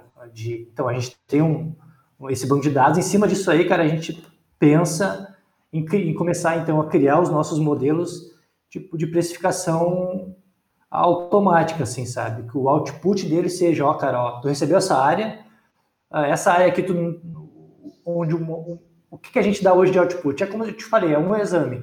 Só que a gente não está dizendo, ó, rejeita essa área e aceita essa. A gente quer no futuro dizer, ó, cara, ó, essa área aqui é ruim, não aceita. Essa área aqui é boa, aceita, preço e tal. Então, sugerir essas coisas para o atuário, sabe? E, o, esse é o sonho do, do Gabriel, onde o, o, o cliente chegue no, no, numa, lá no, no webmap, desenha a área dele, clica num botão e já vai ter do lado ali um, um orçamento, sabe? Então, a gente pensa em caminhar nessa direção aí. Eu acho Legal. que é isso aí que. Perfeito, que Colocar, hoje, em, no, no, colocar no, no, no, no mobile é, é a melhor coisa, né? É, Na palma da sua mão, né? É colocar aí, num site, né? O próprio cliente vai fazer o orçamento do seu isso. seguro. E aí, Gabriel? Sem empoderar, aí, sem empoderar o pequeno médio produtor. Não, eu, assim, o que eu também, eh, os próximos passos, né? É, o drone, por exemplo, é uma tecnologia que eu ainda, a gente ainda não utiliza de uma maneira é, inteligente, vamos falar assim a gente ainda está muito no começo, engatinhando, eu vejo que tem ali muita coisa para ser utilizada. A gente só precisa aprender como. Estamos é, contratando uma pessoa que vai começar conosco agora em breve, que conhece um pouco de drone, que fez, trabalhou um pouco essa ferramenta. Eu quero chegar ao ponto de poder fazer uma regulação de sinistro, quantificar a perda daquele produtor sem precisar ir na área dele. Poder, à distância, dar um telefonema, falar com ele e negociar e falar: olha, a gente está vendo aqui que a sua área perdeu 40% da produção, vou fazer um, um, acerto de sinistro. Acho que a, gente, a hora que a gente conseguir esse tipo de, de, de nível de acurácia, a gente vai conseguir massificar o seguro. Tudo isso que nós estamos falando, meu sonho seria que fosse uma realidade para os 103 milhões de hectares que tem de área permanente, lavoura permanente e lavoura temporária. Né? Se a gente conseguir utilizar essa ferramenta para todo o Brasil, é, realmente eu vou, vou, me sentir realizado. Né? A gente está estamos nessa cruzada aqui. A gente, nossa, nossa briga aqui é, é, é para mudar o jogo mesmo aqui também. Perfeito. É o Moneyball do, do seguro agrícola. Show, cara. Obrigado. Pessoal, a gente conversa. Alex, alguma última pergunta? Não, eu só vou falar, diversificar a carteira é importante. Entendedores entenderão. Ai, o Alex tá nessa vibe de, de, de acionista. Mas é isso aí, pessoal. a gente conversou gostei, com. Obrigado, obrigado pelo, pelo convite. Não, imagina, cara. Que isso. É, a gente que agradece. A gente falou aqui, não sei, 90 minutos aqui. É, a gente agradece muito, né? Pessoal, a gente falou com o Gabriel e com o Denis, né? Da Niue Seguros. É, a gente né, deixa aqui o nosso muito obrigado né, para o Gabriel e para o Denis que, bater, que bateu esse papo assim, com muito conteúdo, sabe? Eu adorei. E para gente terminar, então, Bruno, né? É, Gabriel, né? Eu, eu tô lendo o Bruno aqui, é Gabriel Bruno, né? Gabriel, é, fala então, né? Onde que o pessoal pode encontrar vocês? Se vocês têm um site, se vocês têm uh, um, um, contato, enfim, Fala um pouco da, da de você e da, e da Niue aí. Bom, a Niue é uma, uma seguradora que, que está vindo aí com novos, com vários novos conceitos, né? E como tal, a gente também não poderia deixar de ser. Estamos nas redes sociais e nossa plataforma hoje, a gente atua no LinkedIn, tem tudo, mas a preferida nossa é o, é o Instagram. Então sigam a gente no Instagram, New e Seguros. A gente está sempre colocando ali algum conteúdo, alguma coisa nova que estamos fazendo, alguma coisa da, da seguradora. É, enfim, acho que é o principal meio para a pessoa entrar em contato com a gente. Aí tem lá o Fale Conosco, tem o nosso site também. E, e, inclusive no site de vocês tem uma, tem uma parte do de podcast lá, né? Que vocês, vocês já participaram de alguns podcasts, tem, tem alguns lá, né? nós temos nosso canal de podcast lá, as pessoas podem entrar e ver as entrevistas que foram feitas. Então tem, tem também o do YouTube, nós temos os vídeos das entrevistas que a gente deu, tá tudo lá. E fica à disposição também, é, tem o meu Instagram, tudo, mas acho que o interessante aqui é o da Nil e a gente divulgar o Instagram da Nil. É, o pessoal pode nos encontrar lá e encontrar o Denis, encontrar, me encontrar também, me adicionar no Instagram. Fique à vontade. Beleza. Denis, quer falar uma última palavra aí pro pessoal que tá ouvindo a gente? Ah, cara, dizer aí que primeiro agradecer vocês pelo convite aí, né? E, e estamos abertos aí para qualquer contato futuro. Hoje a gente falou mais focado na parte de geotecnologia para aceitação de risco, mas a gente também trabalha aqui dentro da New com, com foco na, na, no monitoramento desse risco e também a gente está desenvolvendo alguma coisa para sinistro, né? Quando, quando a área é sinistrada e entra, a gente faz uma análise com com geotecnologias lá. E se alguém quiser conversar com nós a respeito disso, a gente está aberto. E, e deixar fazer um marketing para minha para uma amiga minha, minha orientadora, Ida Sanches. Ela tem, para quem se interessar por sensoramento remoto em agricultura, cara, ela tem um livro aí que com certeza é o melhor livro do Brasil nessa área aí. Uh, sensoramento remoto em agricultura de Ida Sanches, um livro muito bom aí, recomendo para quem quiser aprender um pouco sobre sensoramento remoto agrícola. Show, beleza. É isso aí, mais uma vez, obrigado. Estamos, né, ficamos aqui e muito obrigado, pessoal, que, que, nos, que nos ouviu até agora. Um abraço para vocês e até a próxima. Tchau, tchau.